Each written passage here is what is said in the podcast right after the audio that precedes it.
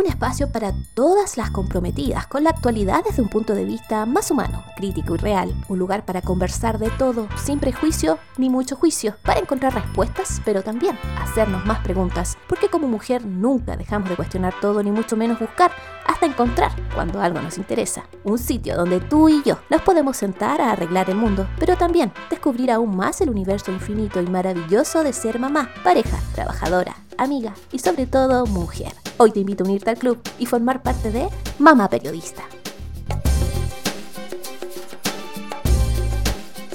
Hola, hola, bienvenidos a un nuevo episodio de Mamá Periodista, el número 9 ya de esta primera temporada. Estamos muy, muy contentos porque ha sido una semana de muchos, muchos logros a través de este podcast. Estamos muy felices ya que nuestra audiencia ha aumentado considerablemente, así que estamos chosos de poder seguir compartiendo nuestro trabajo con ustedes y sobre todo muy, muy agradecidos con quienes fielmente nos siguen capítulo a capítulo. Aprovecho también de hacerte la invitación a visitar nuestras redes sociales.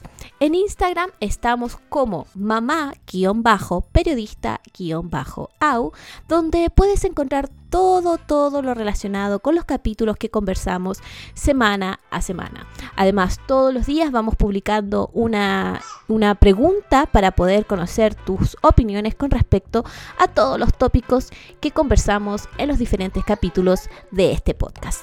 También estamos en Facebook como Mamá Periodista, donde nos puedes encontrar y compartir toda la información que vamos publicando diariamente. Dormir es fundamental no solamente para nosotros, especialmente durante la infancia. Los niños deben dormir el tiempo adecuado, ya que el crecimiento del sistema nervioso depende en un alto grado de la cantidad de horas y la calidad de sueño que ellos tengan. Lo dicen los expertos que durante la primera hora del sueño el organismo produce el 70% de secreción total de la hormona del crecimiento algo que también ocurre durante sus siestas. Por eso es la importancia de que los niños duerman bien.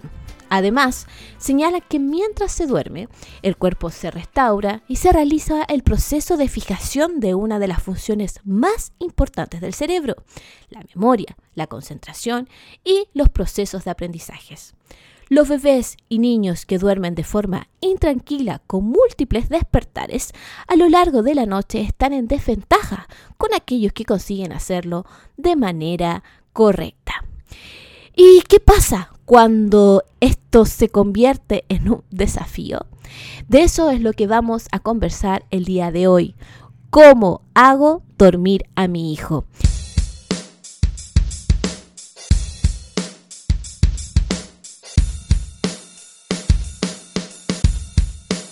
Para poder asesorarnos, para poder educarnos sobre todo y entregarnos consejos de cómo hacer dormir a mi hijo y entender por qué no duerme, tengo a una invitada directamente desde Canadá.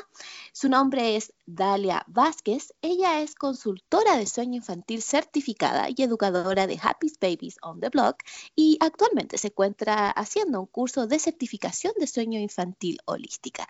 Muy buenas, Dalia. Bienvenida a Mamá Periodista. Hola Jennifer, muchas gracias. Feliz de estar aquí contigo. Bueno, Dalia, para nosotros ha sido un descubrimiento saber y una muy buena noticia enterarnos de que existe consuelo para esos cientos de padres que no pueden hacer dormir a sus hijos. Y nos encantaría que pudieras compartir con nosotros todo tu conocimiento y nos puedas dar alguna guía para ayudar a esas mamás que no pueden hacer dormir a sus hijos. Y para partir, me encantaría que me pudieras explicar con palabras simples por qué los niños no duermen? Híjole, es, es la pregunta del millón, ¿no? Creo que todas las mamás nos hacemos esa pregunta. ¿Por qué es tan complicado dormir a un bebé que tiene tanto sueño, ¿no? Mira, empezamos por siendo realistas con las expectativas en el sueño. Los bebés cuando nacen no van a dormir de corrido como nosotros quisiéramos y no lo van a hacer en los momentos en los que nosotros quisiéramos. Al nacer los bebés nacen con algo llamado confusión día y noche, que básicamente es que no tienen desarrollado su reloj biológico interno. El reloj biológico interno es aquel mecanismo que nos indica dormir de noche, estar despiertos de día y está sincronizado con los ciclos del día y de la noche. Por eso es que de día que hay luz, estamos despiertos, dormimos de noche cuando hay oscuridad. El reloj biológico de los bebés empieza a desarrollar poco a poco y más o menos entre las semanas 6 y 8 es cuando comienza a estar un poco más desarrollado y esto ya le indica al bebé dormir de noche, dormir de día. Entonces, eh, despertar de día, perdón. Partiendo de ese punto, entendemos que el sueño del recién nacido es fragmentado y sucede en periodos cortos, sucede en periodos cortos a lo largo de las 24 horas, hasta más o menos la semana 6-8, que es cuando empieza al dormir tramos más largos en la noche sin despertar más que para comer. Entonces, es súper importante aclarar que un bebé recién nacido no duerma es absolutamente normal. No es que eh, algo esté mal con el bebé. Exacto, es absolutamente normal que no duerma como lo queremos nosotros o como lo necesitamos los adultos. Ahora, sí duermen porque es una necesidad biológica el dormir. Eso sí tiene que suceder. Dormir en periodos, siestas, eh, a lo largo de las 24 horas. Eso sí, sí es lo que esperamos sin embargo, no de forma corrida, sueño fragmentado. Exactamente. Y ya cuando el niño pasa estos tres meses, ¿cuándo yo debería empezar a esperar que mi hijo duerma relativamente eh, cuatro o cinco horas de corrido? Más o menos alrededor de los tres meses es cuando ya tiene la capacidad de hacer un periodo de sueño prolongado al inicio de la noche. Pueden ser tres, cuatro, incluso hasta seis horas. Y posteriormente tienen que despertar para comer. Es completamente normal que despierten para comer. Y ya tienen la capacidad de volver a dormirse inmediatamente, seguir durmiendo. Y si necesitan otra toma en la noche u otras dos, hacerlo. Despertar para comer y volver a dormirse. Entonces, más o menos a partir del mes tres, tres y medio es cuando ya podemos ver eh, un poco esta, este sueño prolongado, que ya son un tirón de 3 a 6, algunos bebés hasta 8, 10 horas logran. Perfecto. ¿Es posible nosotros manejar el ciclo del sueño del bebé? Es decir, eh, se dice popularmente hacerle el sueño eh, al niño, porque uno si se pone a revisar, a buscar información, encuentra muchas rutinas relacionadas con tienes que darle un baño, tienes que hacerle esto, ¿Es posible que nosotros podamos hacerle un entrenamiento a nuestro hijo a la hora de dormir? Lo que hacemos y lo que siempre acaba sucediendo a propósito o sin, tenerlo en cuenta es vamos enseñándole a través de todas las rutinas diarias de los pasos consecutivos cuándo es la hora de dormir. Es, es muy probable que no todas las mamás tengamos presente el ten una rutina consistente para que tu bebé comience a dormir. No es que la rutina va a hacer que el bebé duerma.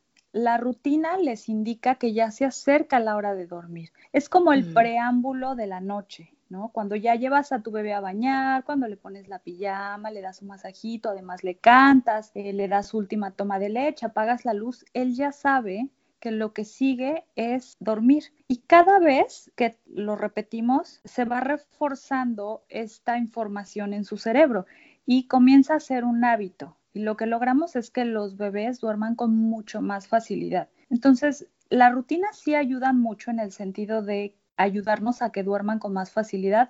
Sin embargo, la rutina es solo una parte del rompecabezas gigante que se llama sueño. Según las edades, porque según las edades los niños tienen ciertas horas que duermen. ¿Cuánto es lo normal que debería dormir un niño según sus edades? De uno a tres meses, el sueño total a las en 24 horas va de 15 a 17 horas, más o menos. Eh, sueño de noche de 8 a 5 horas y sueño de día de 8 a 5 horas. ¿Qué quiere decir? Que va distribuido día y noche de uno a los tres meses.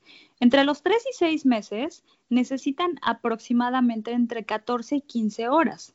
Ya de noche ellos requieren 10 horas y de día comienzan a necesitar ya nada más ciertas siestas, entre 4 y 5 horas.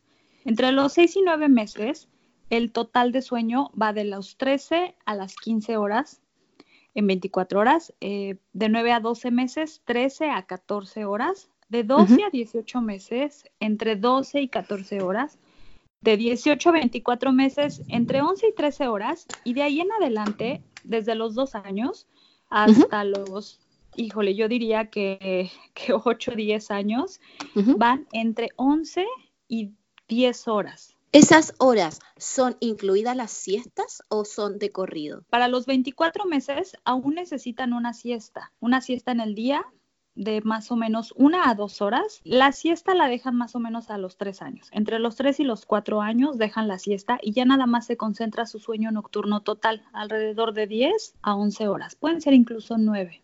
Ahora, con respecto a las siestas, ¿todos los niños deben dormir siestas? ¿Qué pasa? Porque hay muchas mamás que nos preguntan y me dicen, oye, mi hijo no duerme siesta. Y si duerme siesta, son siestas de 5 o 10 minutos. ¿Eso es algo normal? Todos los niños necesitan siestas. Todos, desde el día que nacen. Desde ese momento las siestas son fundamentales. Hasta los cuatro meses, las siestas varían de duración. Entre 20 y 120 minutos es lo normal para una siesta. Entonces, una mamá con un bebé menor a cinco, meses es completamente normal que vea siestas de 20, 30, 40 minutos. No siempre habrá siestas tan largas. Después de los cinco meses, buscamos que las siestas duren por lo menos una hora. ¿Por qué una hora? En una hora ellos completan un ciclo de sueño. Un ciclo de sueño más o menos dura entre 45 y 60 minutos. Y si completan un ciclo de sueño, la, eh, en esa siesta pasan por todas las fases del ciclo de sueño y se concluye que la siesta es completamente restauradora. Después de los cinco meses sí ya buscamos que duren por lo menos una hora. Pueden durar un poquito más. Se te recomienda que duren hasta dos horas máximo y los despierten. Ah, ok. Es un buen dato. Se deben despertar a los niños después de ciertas horas, porque hay un, como que una vez es también mamá nueva dice, no, que duerma lo que quiera dormir para que no amanezca eh, mal, para que no ande después enojado. ¿Es, importante despertar a los niños de sus siestas cuando extiendan esas horas? Ya pasados los cinco meses, sí, es importante despertarlos. Porque, uno, queremos que las siestas más o menos sean en el mismo horario todos los días. No lo vamos a lograr con exactitud, los bebés no son robots, eso no sucede. Sin embargo, sí, lo más adecuado sería que cayeran en cierto rango de horarios en el día. Entonces, despertándolos de una siesta de dos horas, logramos mantener más o menos estos horarios de siesta diarios y logramos que la hora de dormir en la noche no se vaya muy tarde. si los dejamos dormir mucho más de día de lo que necesitan, también podrían empezar a tener despertares nocturnos, dividir la noche, por ejemplo, un chiquito que, poniendo un ejemplo de un bebé de cinco meses, que necesitan de día de tres a máximo cuatro horas de sueño. Suponiendo que algún día durmió siestas muy largas y durmió seis horas de sueño total en el día. Este bebé lo que podría suceder es o una de dos, o tener despertares nocturnos en los cuales ya no puede volver a dormirse, como que se dividen sus horas de sueño o despertarse muy temprano, cuatro y media, cinco, cinco y media de la mañana, porque ya cubrieron todos sus requerimientos de sueño, ya no pueden seguir dormidos. Entonces, sí se debe despertar a un bebé cuando está sobrepasando su, su límite máximo de siestas, de número de siestas en el día o de minutos. Pero lo que yo recomiendo es que no se les despierte de las siestas cuando sean muy chiquitos. Antes de los cinco meses, déjenlos dormir. A menos que lleven una siesta tan larga de tres horas, entonces sí se recomienda despertarlos. ¿Cómo sabemos que un bebé está durmiendo lo suficiente? ¿Existen señales de que el bebé tiene un sueño reparador? Claro, cuando los bebés despiertan de la siesta, se les debe de ver tranquilos, felices, sin estar irritables. Eso es un síntoma de entrada que la siesta duró lo suficiente y que tuvo una restauración corporal y mental suficiente. Y que su periodo despierto, que el periodo que va a pasar despierto esté tranquilo, esté contento, que no se ponga irritable de, inmediato, que se mantenga feliz. Ese es el mayor indicador que un bebé está durmiendo lo suficiente, tanto de día como de noche. Perfecto. ¿Y cómo identifico cuando un niño no está durmiendo bien? Aquí la pregunta contraria. ¿Qué señales me daría de que un niño no está durmiendo bien? Por lo general se ponen irritables. Ese es como el síntoma más común. Sin embargo, hay algunos bebés que por su temperamento y su carácter son, son muy alegres, muy llevaderos y no se les notan tanto eh, la falta de sueño.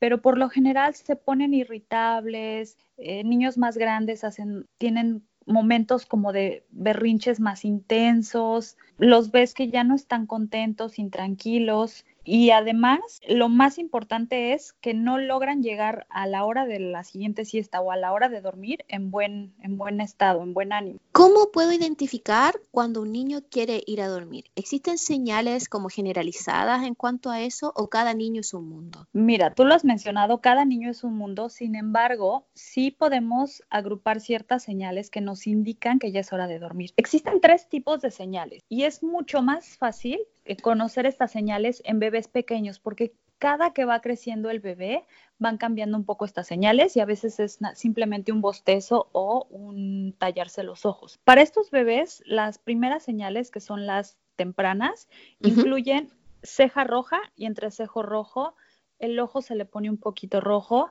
la mirada está fija, ya no ponen atención a los, a los estímulos externos y están como en un momento quietos, que quiere decir que están cansados, quiere decir que en ese momento necesitan una siesta.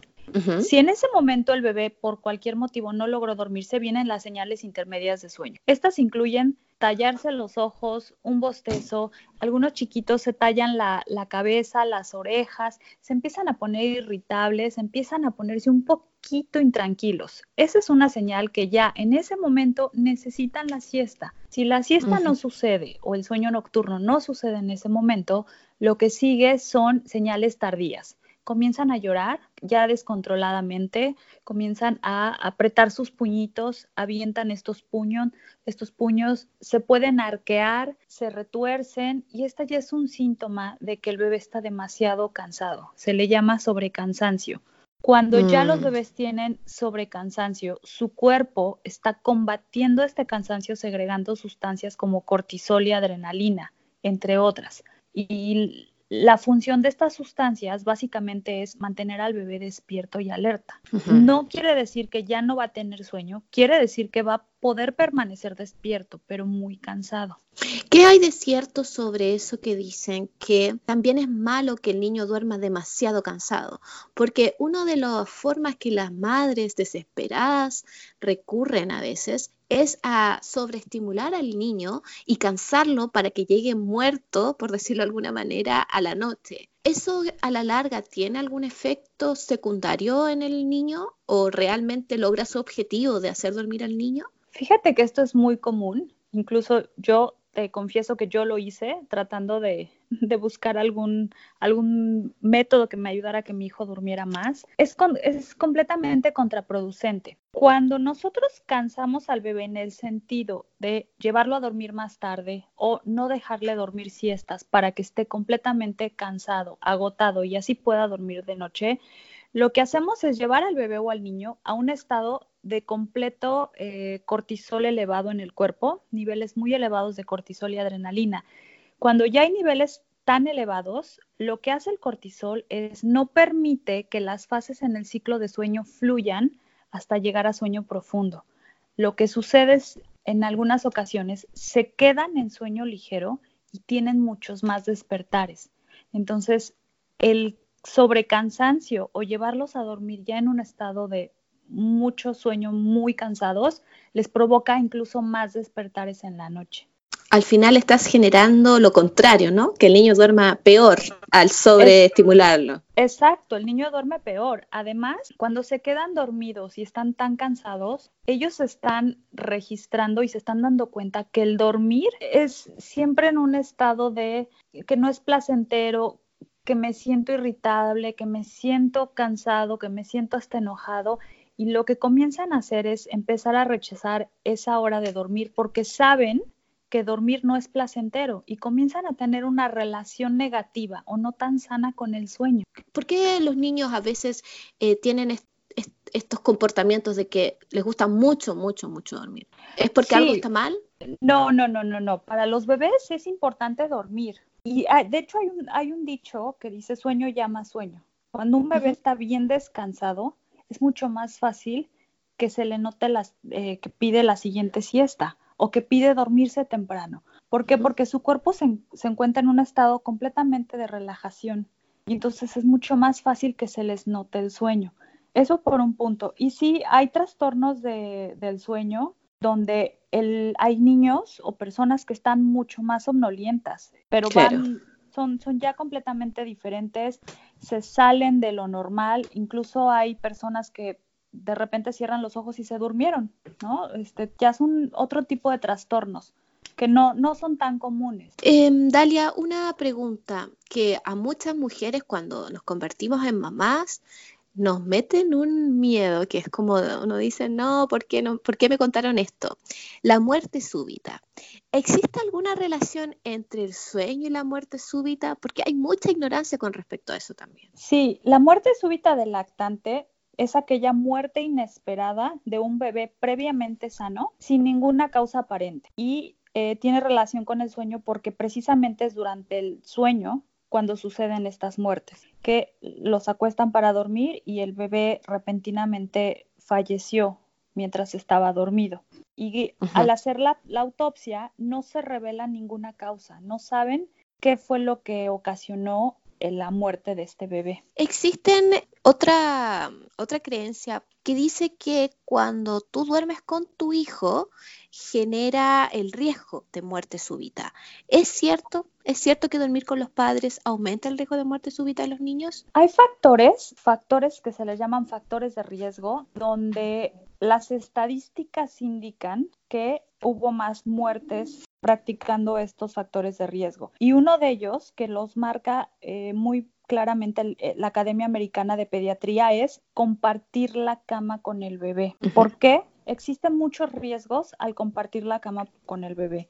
Para empezar, si papá y mamá duermen al lado del bebé, papá no tiene las hormonas que tiene la mamá ni está al pendiente de no darle un manotazo o de no aplastar al bebé como mamá, ¿no? Ese es eh, por un lado. Por otro lado, existen otros factores, por ejemplo, las sábanas, las almohadas, las cobijas, todo lo que hay alrededor del bebé puede representar peligro de asfixia sobre todo. Entonces, por eso se recomienda que no duerman en cama de los, en la misma superficie en la cama de los papás. Se recomienda que el bebé duerma junto a mamá en una cunita colecho, en una cuna junto a la cama de mamá, lo más cerca posible. Y vamos a comenzar con ese punto. ¿Cómo logro que mi hijo duerma en la cuna sin que signifique una odisea o una guerra campal para algunas mamás? Em, eh, eh, ¿cómo lo puedo hacer efectivamente? ¿Cómo, cómo, ¿Cómo comienzo con este trabajo? Uy, es un tema largo. Al principio los bebés necesitan mucha contención. Estuvieron nueve meses calientitos en una posición donde estaban completamente contenidos. Y al nacer pretendemos que estén perfectamente bien dormidos en un colchón duro, completamente plano, completamente frío sin sentirse contenidos. Suele ser complicado al principio para ellos adaptarse. En este caso, lo más recomendable sería que desde el día uno de nacido envuelvan a sus bebés con suaru, esta mantita que va alrededor, que los aprieta como taquito o tabaquito. Que hace como un grab, claro. Exacto, para que se mantengan contenidos. Y eso les ayuda a permanecer un poquito más tiempo dormidos y a no sentirse tan tan sueltos, tan descontenidos. Eso por un lado. Y por otro lado, simplemente es empezar a crear rutinas eh, que le ayudan al bebé a reconocer que ya es hora de dormir y a conocer su ambiente y su lugar de dormir. Por ejemplo, si nosotros en las siestas no le enseñamos la cuna a nuestro bebé y siempre lo dormimos en brazos o en el auto o en el huevito o en el columpio, y de repente queremos que duerma la siesta perfecta en la cuna, no lo va a hacer porque no está familiarizado con esa superficie. Entonces lo que necesitamos es poco a poco ir introduciendo este espacio que destinamos para ellos. Desde pequeñitos lo pueden hacer una vez al día y poco a poco ir aumentando hasta que el bebé reconozca que ese es su lugar de dormir. ¿Y qué pasa en el caso de las madres que han practicado el colecho hasta los 3, 4 meses? ¿Cómo la madre logra sacar al niño de la cama? Porque al final el niño, ya como tú bien explicabas, es su entorno seguro. Eh, nació, siente, el, como tú decías, el colchón eh, blandito, a la mamá al lado. Una mamá que practicó colecho, ¿cómo puede lograr sacar a su hijo a, a su cama, a su cuna, sin que esto se convierta en un dolor de cabeza? Suele ser complicado. Mira, lo que sucede es que los, los bebés y los niños pequeños no comprenden muchas de las cosas que hacemos nosotros. Para ellos, en este caso que duermen con mamá, tienen una asociación muy fuerte, ¿no? Para ellos el dormir es con mamá al lado en la misma cama. Y sí puede llegar a ser algo como lo mencionas, un dolor de cabeza el, cambiarlos. Las, las recomendaciones serían, uno, platiquen siempre con los chiquitos, siempre, no importa la edad que tengan, platíquenles, díganles que van a cambiar las cosas, háganles sentirse seguros de otra forma y una vez que toman la decisión, hacerlo con firmeza y con amor, brindando todo el amor y todo el acompañamiento, toda la contención que necesita ese bebé o ese niño y, realmente no hay una forma, no hay como un método para hacerlo, ¿no? Hay mamás que les funciona simplemente decir, hoy es el día que duermes en tu cama y funciona. Hay mamás que no, que lo hacen de forma gradual, progresivo, empiezan con las siestas o pueden incluso dormir en el cuarto del chiquito, poco a poco irse alejando.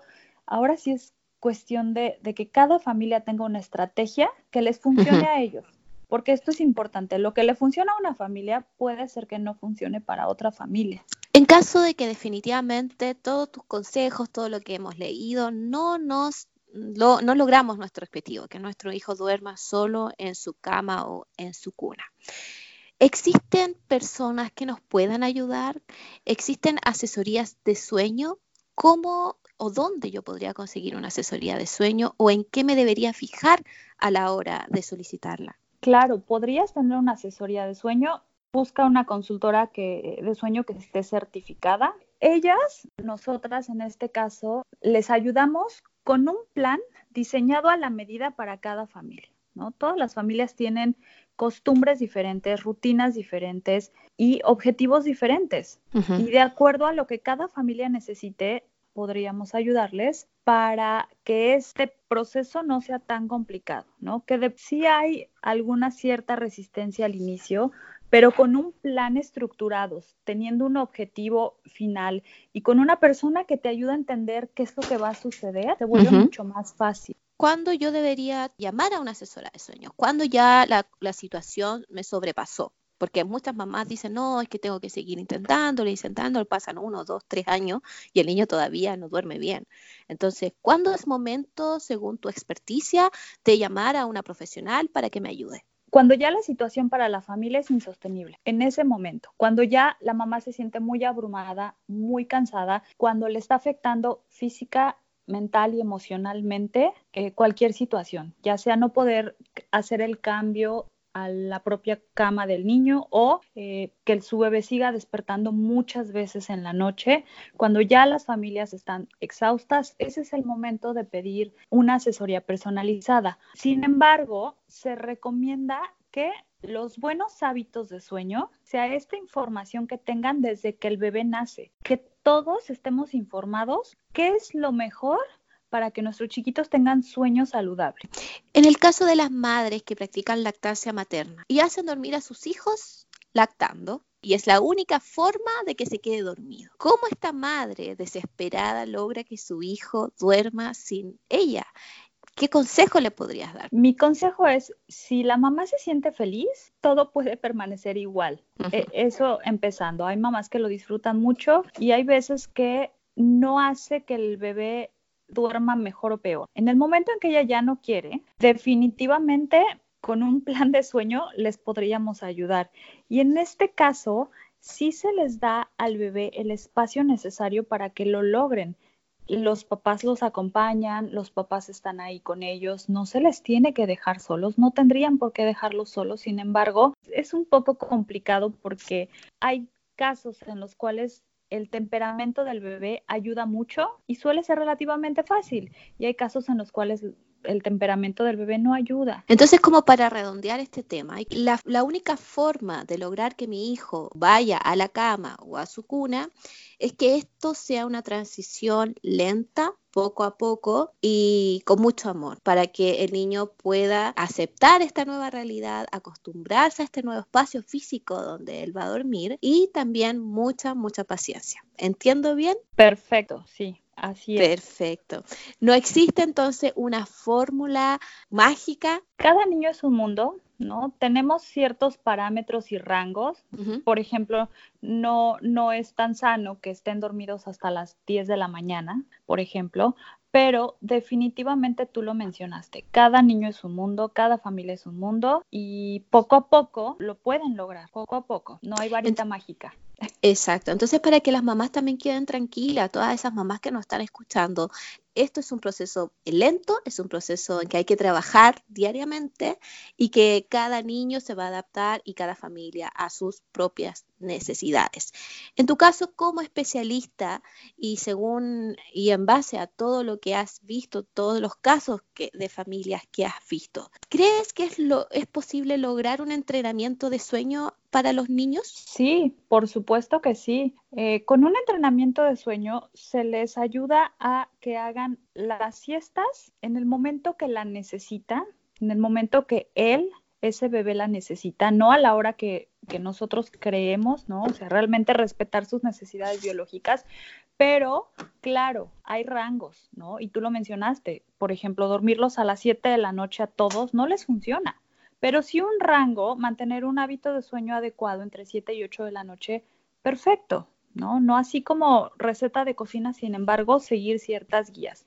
Y sí, a los niños les ayudan los entrenamientos de sueño para eh, marcar sus propios ritmos de siestas, de sueño nocturno y de horarios de levantarse. Eso por un lado. Y por otro lado, el entrenamiento de sueño les ayuda también a lograr reconocer su cama como su lugar de dormir cuando no lo han hecho, cuando lo necesita la mamá o papá y también por otro lado les ayuda a empezar a, conectar los ciclos de sueño y que logren dormir de corrido. El dormir de corrido es, es un tema extenso. A grandes rasgos, lo que se busca es que el bebé se logre dormir de manera independiente al inicio de la noche para que su cerebro lo registre. El cerebro registra que se quedó dormido de cierta forma, bajo ciertas circunstancias, y si estas circunstancias y esta forma continúa a lo largo de la noche, es mucho más fácil que se mantenga dormido. Entonces, los entrenamientos de sueño sí les ayudan en, muchos aspectos. En tu experiencia, ¿a qué edad se puede partir un entrenamiento de sueño? A partir de los cinco meses. A partir de que el bebé cumple cinco meses, ya se puede hacer un entrenamiento de sueño. ¿Y por qué a partir de los cinco meses? ¿Qué ocurre en, esa, en, ese, en ese periodo? Porque el reloj biológico interno está casi completamente desarrollado. ¿Esto qué quiere decir? Que tiene la capacidad de dormir toda la noche entera. Este reloj biológico se termina de desarrollar entre el quinto y sexto mes. Ya ese quinto mes es como lo último y es cuando ya el bebé tiene la capacidad de dormir toda la noche, con o sin alimentación nocturna. Y ahí es donde quería llegar. ¿Es importante alimentar a mis hijos durante la noche? Varía según la edad. Cuando nacen es absolutamente necesario alimentarlos durante la noche. Después van logrando tener periodos de sueño más largos, van logrando despertar dos, tres veces por noche. Es correcto que los sigamos alimentando, pero después de más o menos los 7, 8 meses, y digo más o menos porque depende mucho de la circunstancia de, la familia, del bebé, del peso, ¿no? De ciertas condiciones, es cuando ya no requieren esa alimentación de noche, ya su cuerpo está eh, preparado para alimentarse de día y no recibir estas calorías de noche. Entendido. ¿Tengo que dejar a llorar a mi bebé para que se duerma solo? Este es un tema polémico, lo sé, lo sé, porque hay hay dos puntos de vista, ¿ah? hay dos formas de, lograr que el niño duerma y ahí son súper diferentes. Desde tu experiencia, desde lo que tú has visto, tú como profesional, ¿tengo que dejar que el niño llore para que se duerma? ¿Sabes que es algo muy curioso que no es el llanto lo que hace que duerman? No es el llanto lo que va a hacer que duerman toda la noche, es que el bebé finalmente logra cerrar sus ojos por sí mismo. Entonces, cuando esto ocurre, el cerebro lo registra y es mucho más fácil que se mantenga dormido a lo largo de la noche. Es eso, es esa frase, ¿no? De déjalo llorar para que logre dormir o para que aprenda. Y sí funciona, funciona porque finalmente el bebé se está quedando dormido por sí mismo, pero no es el llanto. Obviamente la forma de comunicarse y de expresarse de un bebé es a través del llanto. Es lo único que puede hacer un bebé y por eso hay llanto pero no es el llanto que logra que duerman de corrido. Y aquí te quiero hacer una pregunta también un poco que te voy a poner aquí entre la espada y la pared, porque hay métodos amables y hay métodos que son un poco más duros para hacer dormir a tus hijos en este entrenamiento del sueño. Y las fórmulas que tienen que ver con el apego están en contra de que el niño llore durante la noche, porque eso significa que un niño no está siendo escuchado, es un niño que en el futuro eh, va a saber que nadie va a ayudarlo cuando él se siente mal y que al final el niño duerme porque sabe que nadie lo va a ir a consolar y que a la larga genera ciertos, eh, no quiero decir traumas, pero efectos en, el niño, en la seguridad del niño. ¿Cuál es tu opinión al respecto? Siempre se les sugiere a las familias hacer un entrenamiento gradual, un poco más gentil, precisamente para que no se les deje solos donde las familias puedan estar con ellos, los acompañen, sin embargo, se hacen todos los cambios necesarios y se le da el, espacio suficiente al bebé en su cama o al niño para que se duerma. A mí sí me gusta que los papás los acompañen por muchos motivos, tú lo mencionaste, el apego es uno de ellos, que te soy sincera,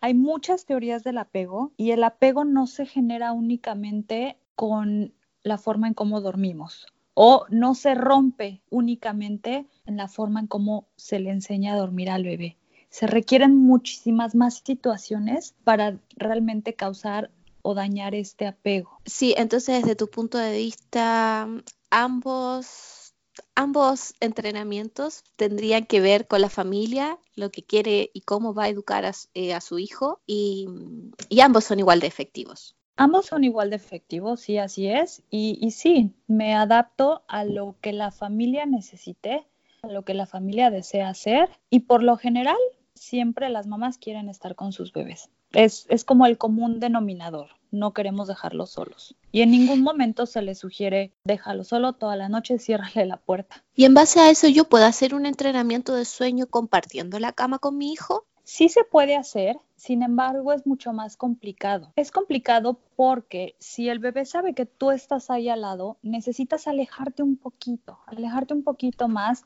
eh, disminuir un poco la cantidad de ayuda que le das para quedarse dormido, pero sí se puede hacer. Es un poco más lento, pero sí se logra. Existe una creencia en que dicen que influye un montón el estado de la madre, el estado anímico que se encuentra a la hora de hacer dormir al bebé. ¿Eso es cierto? Sí, definitivamente. El estado anímico de la madre influye 100% sobre el bebé es bien importante y yo lo que, lo que he visto y lo he podido constatar es que realmente entre más estrés haya, tanto en el día a día y en la hora de dormir, el bebé lo capta y así se duerme y así duerme en general. Sí, hay una relación muy ligada entre el, el estado de la madre y el bebé. Por eso también se en algunas ocasiones trabajo con las mamás diciéndole relájate, haz, trata de hacer lo que más te guste, trata de retomarte a ti misma, trata de mantener un estilo de vida que a ti te guste, donde te sientas más tranquila. Y sabes también qué sucede, que hoy en día ya no contamos con una tribu. Antes, las familias de antes eran extensas, estaban juntas, y se hacían cargo de los bebés entre todos. Ahora ya no y el peso recae sobre una sola persona que es mamá, porque además papá tiene que trabajar, ¿no? Mm. Así es la mayoría de la dinámica familiar hoy en día y es muy complicado atender sola al bebé, sobre todo cuando eres madre primeriza, cuando tienes esta cascada hormonal que no te deja sentirte como tú misma, ¿no? Toda la presión, más toda la presión social, más todo lo que tienes que hacer en tu casa, si tienes que seguir trabajando, todo eso es muy complicado y realmente les afecta mucho. Hoy en día estamos bombardeadas de de estrés por todos lados, de autoexigencias que definitivamente no ayudan a que nuestros bebés estén relajados. Es lo que tú dices, eh, no, no eres la primera profesional que me lo señala. Hace un par de capítulos atrás hablamos con Erika Urbáez, ella es especialista en lactancia materna, y nos indicó exactamente lo mismo, de que no era justo que las madres criáramos solas, porque la crianza era un hecho social en el que todos necesitamos participar. Y, lo que dices tiene mucho sentido también eh, porque definitivamente llegar a la noche sin todo este estrés, especialmente si además trabajas, porque hay madres que, tenemos la obligación de salir igualmente a trabajar, aunque queramos quedarnos con nuestros hijos, y llegas con un estrés desde el trabajo y que, eh, que, te tocó el tráfico y llegas a tu casa en la noche y, me pides que más encima esté tranquila para hacer dormir a mi hijo, eh, realmente a veces se vuelve una real, real odisea. Me gustaría poder aclarar algunas creencias populares eh, contigo para poder dejar bien claro a quienes nos escuchan también todas estas cosas que se dicen sobre el sueño. ¿Existen infusiones, jarabes o algo que nos ayude a nuestro hijo a dormir? ¿Eso tiene algún efecto en los niños para dormir? En realidad el sueño se regula por el cerebro. El cerebro regula el sueño. No es tanto que vaya a haber una infusión, un té, algo que vaya a hacer dormir al bebé. Y eventualmente puede ayudar a uno que otro bebé. Claro que sí, ¿no? Los efectos, sobre todo de lo, de, lo natural, de las plantas, todo eso sí es, pueden ayudar, pero no es que con eso vamos a lograr que el bebé duerma. Es un conjunto, ¿no? Es un conjunto. Necesitamos crear hábitos de sueños saludables y mantenerlos para que ellos logren dormir bien. ¿Existe algún ambiente perfecto para que un niño duerma? Me, refiero al dormitorio. El, el dormitorio tiene que ser un lugar que invite al bebé a dormirse. Si la tele está encendida, si hay personas entrando y saliendo, si hay luz, si hay ruidos, nadie se va a poder relajar porque pretendemos que un bebé se duerma en una condición así. Entonces, sí, hay ciertos puntos bien importantes, básicos del ambiente de sueño. Uno es eh, oscuridad total. Total, total como si fuera una cueva. Los seres humanos estamos diseñados para dormir en la oscuridad. Tenemos una hormona que se llama melatonina, que es la que induce el sueño y nos mantiene dormidos. Esta hormona se, se segrega todos los días a la misma hora para hacernos dormir. Es un proceso natural de nuestro cuerpo. Pero en presencia de luz, esta hormona baja de cantidad, comienza a segregarse cada vez en menos cantidad y esto puede hacer que incluso el bebé o la persona se despierte. Entonces, se sugiere que a partir de la semana 6 de vida, que es cuando el reloj biológico de los bebés comienza a desarrollarse, ya puedan eh, lograr dormir en un ambiente de completa oscuridad. ¿Qué hay sobre estos aromaterapias, infusores de, olores que también se, se, están en el mercado y uno los encuentra? Estas luces también para hacer dormir a los niños, ¿ayudan de alguna manera? Todo, todo puede aportar, todo ayuda. ¿No? Todo aporta. Este, sí, la, aromaterapia, los infusores, todo esto puede aportar, sin embargo, no es lo que va a ser, no es el factor determinante de si un bebé duerme bien o no. O sea, queremos que el ambiente de sueño, por un lado, sea oscuro y que sea aburrido, que no haya nada que pueda distraer al bebé para dormirse. y, recordando que los bebés no son expertos durmiendo, ¿no? Eh, no queremos que haya ningún distractor. Entonces no se recomienda ningún tipo de luz una vez que apagaron la luz en la habitación, porque cualquier luz puede distraer al bebé y puede hacer que la melatonina baje de cantidad. Y volviendo al tema del ambiente óptimo de sueño, de cómo se recomienda que duerman, el segundo punto brevemente es silencio. La verdad es que eh, mm. ellos necesitan dormir en silencio, nosotros también. ¿Por qué? Porque no queremos ser despertados por un ruido. Ese es el segundo punto. El tercer punto es lo más fresco posible, porque está comprobado que necesitamos un ambiente entre más fresco mejor para tener buena calidad de sueño. Justamente te quería preguntar sobre eso, ya que lo mencionaste. ¿Cómo eh, los, niños deberían sudar cuando duermen? No, de hecho, mm. si sudan, eso puede ocasionar que se despierten. Cuando el cuerpo mm. empieza a regular la temperatura y necesita perder calor y lo hace a través del sudor, eh, se concentra tanto en esa función que puede incluso llegar a despertar al bebé. No queremos que suden.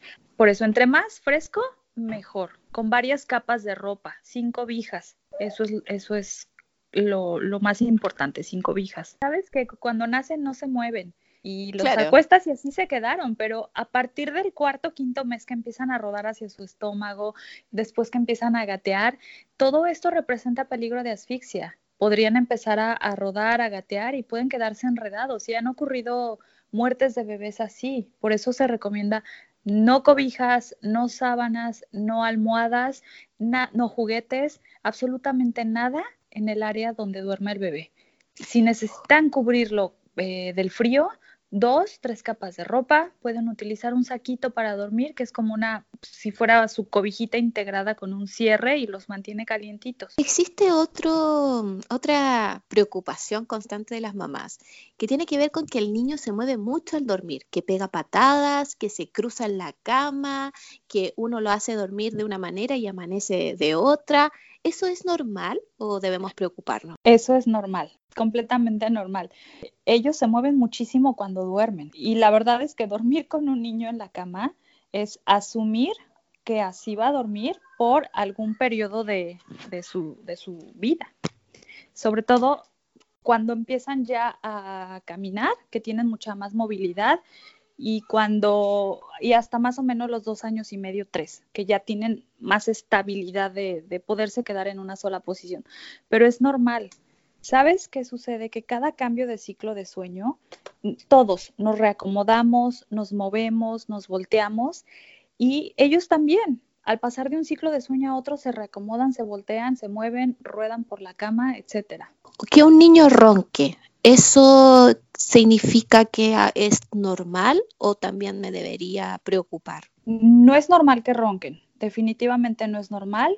Existen varias causas por las cuales los bebés roncan o los niños roncan y de las principales es por una obstrucción en las vías aéreas. Significa que el aire no está entrando de forma adecuada. Obviamente cuando algo lo está obstruyendo, se bloquea el aire, se produce el ronquido, pero esto puede ocasionar múltiples despertares, porque si el aire no está entrando, fluyendo eh, a los pulmones, al cerebro, etcétera, puede llegar a empezar a despertar al bebé.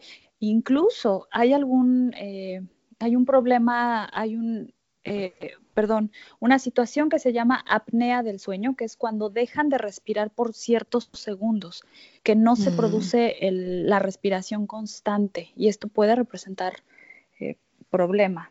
Entonces, definitivamente si los bebés roncan, que acudan con el doctor, que acudan con el especialista para que revise cuál es el problema. ¿Y por qué existen casos de niños que despiertan llorando o gritando a medianoche?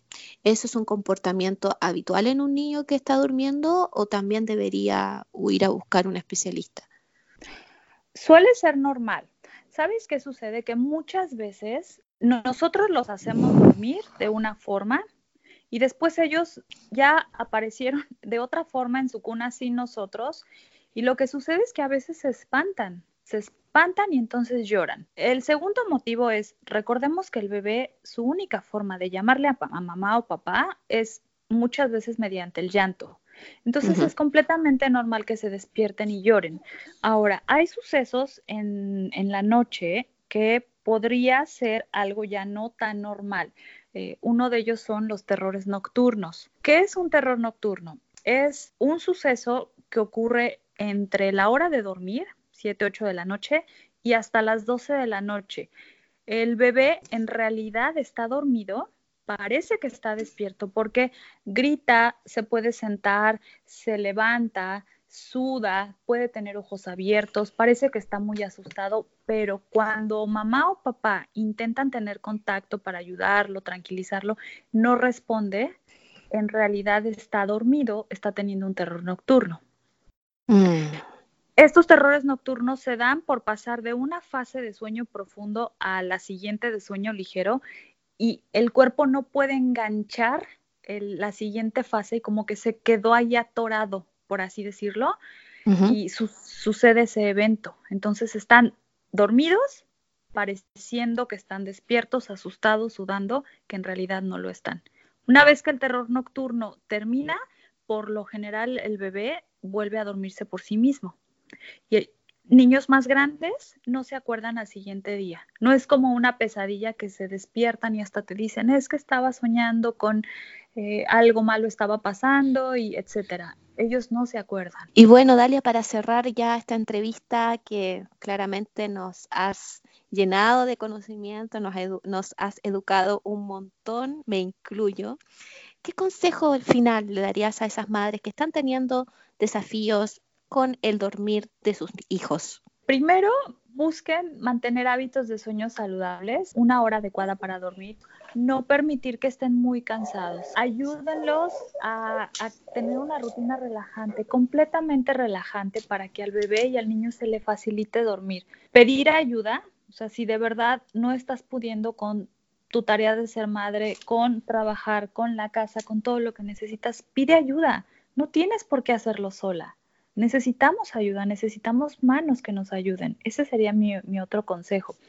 Si la situación ya se volvió insostenible, si ya tu bebé tiene una edad en la que ya podría dormir de noche y tiene muchísimos despertares en la noche, acercarte a una consultora de sueño infantil. Excelente, excelente reflexión, Dalia. Te quiero agradecer tu participación en este capítulo de Mamá Periodista, donde vamos a y buscamos poder ayudar a todas esas madres que están teniendo desafíos con hacer dormir a sus bebés o a sus niños.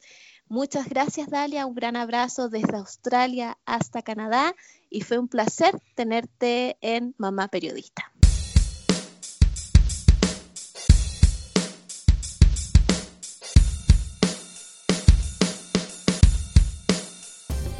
Por nuestro lado nos despedimos, este fue el capítulo del día de hoy.